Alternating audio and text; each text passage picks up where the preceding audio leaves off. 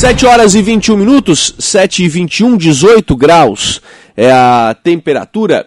Para começo de conversa, a Assembleia Legislativa de Santa Catarina aprovou na tarde de ontem dois projetos de lei que tratam de recursos para obras em rodovias federais aqui no estado.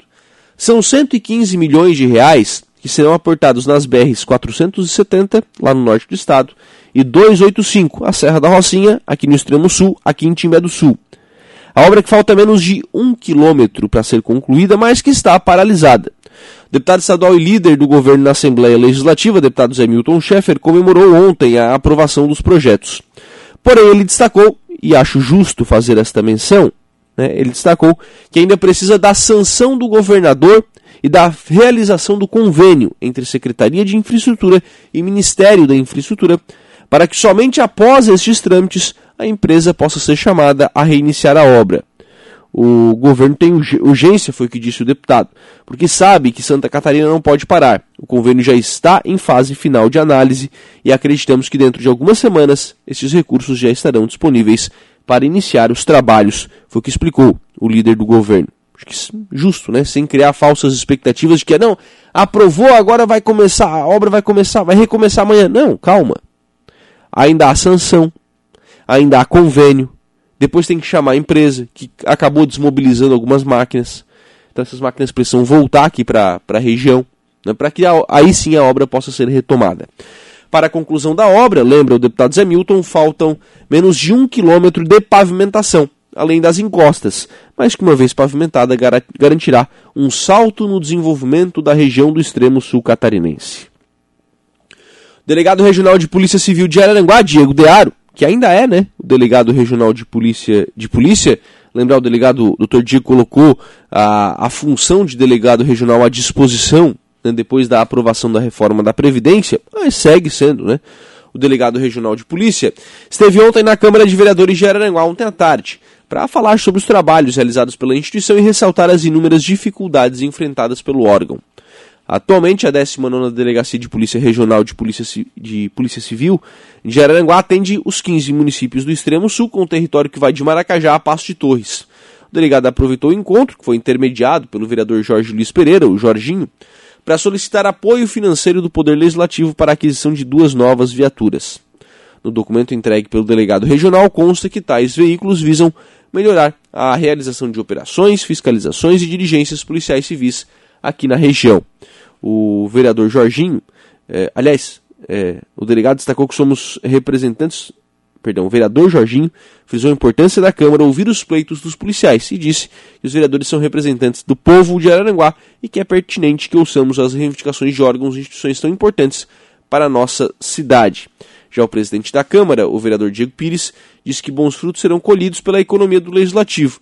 Ele lembrou que somente nos primeiros meses o, a Câmara já devolveu um recurso para a compra de uma ambulância para a nossa cidade e vamos devolver ao fim do ano mais de um milhão de reais, valor que ficará à disposição do prefeito para que ele possa definir para onde irão os valores, foi que apontou o vereador Diego Pires. Esse é mais um daqueles casos, né?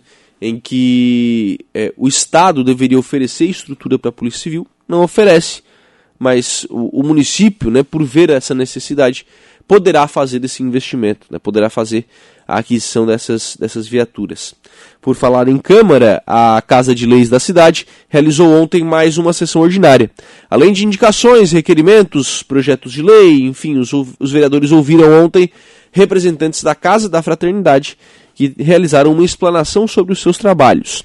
Já no período da palavra livre, houve também a repercussão sobre as manifestações que foram iniciadas no dia 7 de setembro e que vem tendo a sua sequência. Né? Vereadores Pedro Paulo de Souza, Jair Anastácio e Jorge Luiz Pereira foram os vereadores que tiveram as posições mais firmes, embora muitas vezes é, divergentes, né, as posições mais firmes durante a sessão de ontem. A Juliana Oliveira vai é, repercutir né, toda essa, essa sessão ainda no programa desta quinta-feira. E olha o governo do município de Maracajá, através do prefeito Aníbal Brambila, do vice-prefeito Volney Rocha, entregam hoje três importantes obras à comunidade. Serão duas ruas e uma melhoria na Escola Municipal Eulália Oliveira de Bem, que serão inauguradas hoje à tarde. A rua Francisco Constantino de Oliveira tem uma extensão de 1.140 metros e os investimentos foram próprios do município no valor de R$ 856.548. Já na rua Antônio Manuel Rocha, outra que será inaugurada hoje, foram 360 metros em lajotas e a construção de calçadas em alguns pontos da rua.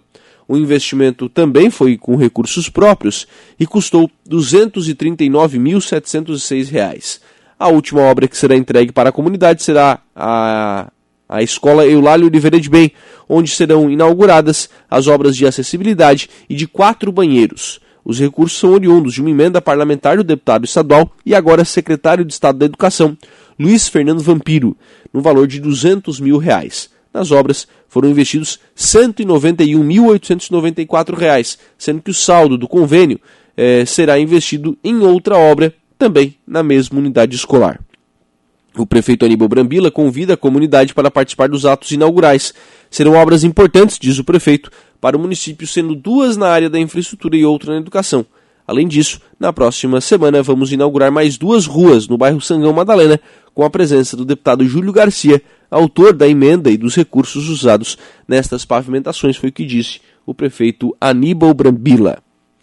A Polícia Rodoviária Federal confirmou agora pela manhã que seguem pontos de bloqueios em rodovias catarinenses. Aqui na, na região são apontados bloqueios em Sara, Maracajá, Aranguá, Santa Rosa do Sul e São João do Sul. A bem da verdade é que a Polícia Rodoviária Federal não aponta é, Santa Rosa do Sul como um dos pontos de bloqueio, mas o Jairo já trouxe a informação né, de que também temos este ponto de manifestação. Os manifestantes têm abordado caminhoneiros e convidados, ele, convidado eles né, a participarem dos atos. Ontem à tarde, um dos líderes do movimento aqui na região, Jair Ferraz, mais conhecido como Jair Bala, avaliou o movimento. Ele disse que a adesão tem sido maior a cada dia e que cargas vivas e perecíveis estão sendo liberadas pelos manifestantes. Também ontem à tarde, também durante o programa Dia Notícia aqui na Rádio Araranguá, o empresário Beto Risotto, empresário de, né, do, do ramo de postos de combustíveis, não descartou a possibilidade de faltar combustível. Ele explicou que ainda há combustível nos estoques dos postos, mas que se os caminhões não forem liberados em poucos dias, esse estoque pode ser consumido. Ainda de acordo com o empresário, é possível que muitas pessoas passem a aumentar o seu abastecimento. Veja bem, e, e o Beto Isoto explicou isso ontem. A pessoa não vai aumentar o seu consumo de combustível, ela não vai rodar mais. Mas é aquela pessoa que costumava abastecer lá 50, 60, 70 reais, ela vai encher o tanque. Com medo né, de ficar sem combustível, vai encher o tanque o que vai fazer com que aumente o consumo, que, que aumente né, a demanda nos postos. E aí, claro, né, o combustível vai acabar mais rápido. Então, há o alerta né, de que, se esta situação não se normalizar, poderemos sim ficar sem combustível. E olha, proprietários de imóveis do Pai Querer seguem reclamando da demora em obter a liberação para a construção no loteamento. Mesmo com a disposição do empreendedor em realizar o licenciamento e consequentemente, né, a liberação, o processo está parado no Instituto de Meio Ambiente. Eu vou falar algumas vezes aqui IMA. Né? IMA é Instituto de Meio Ambiente, é a antiga Fátima. É a, aliás, antigamente era a Fátima, é, é, é o novo IMA, né? Ainda ontem, o procurador do município, Daniel Menezes de Carvalho, disse que já há um acordo com o Ministério Público para a retirada do embargo, mas que esse, neste acordo né, depende da licença ambiental. Tem que ter a licença ambiental para poder liberar o, o Pai Querer, tem que ter a licença ambiental. E aí está o problema. Porque nós temos pessoas que estão com seus investimentos parados. Ontem, um empresário teve aqui no programa O Dia Notícia ontem à tarde. Ele disse: Olha, eu, eu tenho a pousada e eu gostaria de ampliar a pousada. Comprei terrenos para ampliar a pousada e não consigo construir. Não tenho liberação para construir. Com a construção, é, né, tem, então, pessoas que estão com investimentos parados, com a construção da sua casa parada em um imóvel que tem escritura pública, mas que não pode ser construído há oito anos. E enquanto isso, esses proprietários eles vão dando manutenção nos terrenos, eles vão pagando impostos, mas não podem usufruir do seu bem. E o pedido de licenciamento ambiental está parado, parado no IMA. Até quando? O que está se pedindo por IMA não é nada inconstitucional. Não é que o IMA, não é, o pedido para o IMA não é que ele é, pegue a licença ambiental do, do Pai Querer e dê qualquer licença ambiental. Não, não é isso. Nada fora da lei. Não.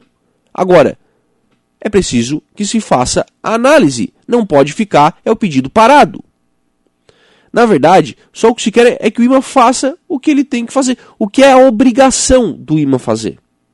Aliás, há um movimento no país, em virtude dessas, demo, dessas demoras de licenciamento ambiental em alguns órgãos ambientais, há um movimento no país de que o, o cidadão faça uma autodeclaração. É preciso que se estabeleça prazo. Hoje, o que acontece é que o cidadão que vai pedir uma licença ambiental ele tem prazo para tudo. Ele tem prazo para protocolar, ele tem prazo para apresentar o estudo de impacto ambiental, o relatório de impacto ambiental, ele tem prazo para tudo. Mas não tem nenhum prazo para análise. Para análise não tem prazo. É preciso que se estabeleçam esses prazos. O IMA também tem que ter prazo para cumprir. Também tem que ter uma meta para cumprir. Senão não dá. Senão os projetos ficam lá parados há muito tempo. E coloca lá um prazo. Olha, o Instituto de Meio Ambiente vai ter para licenciamento ambiental simples um, é, um mês para fazer a licença ambiental. Se não fizer, a licença ambiental vai ser concedida porque o IMA não, não analisou. Se não fica aí oito anos esperando uma licença ambiental. Não dá, não pode ser assim. Porque hoje, a bem da verdade é que hoje, quem está pagando a conta de verdade são os proprietários dos imóveis, que têm os seus imóveis, mas não podem usar. Bom dia.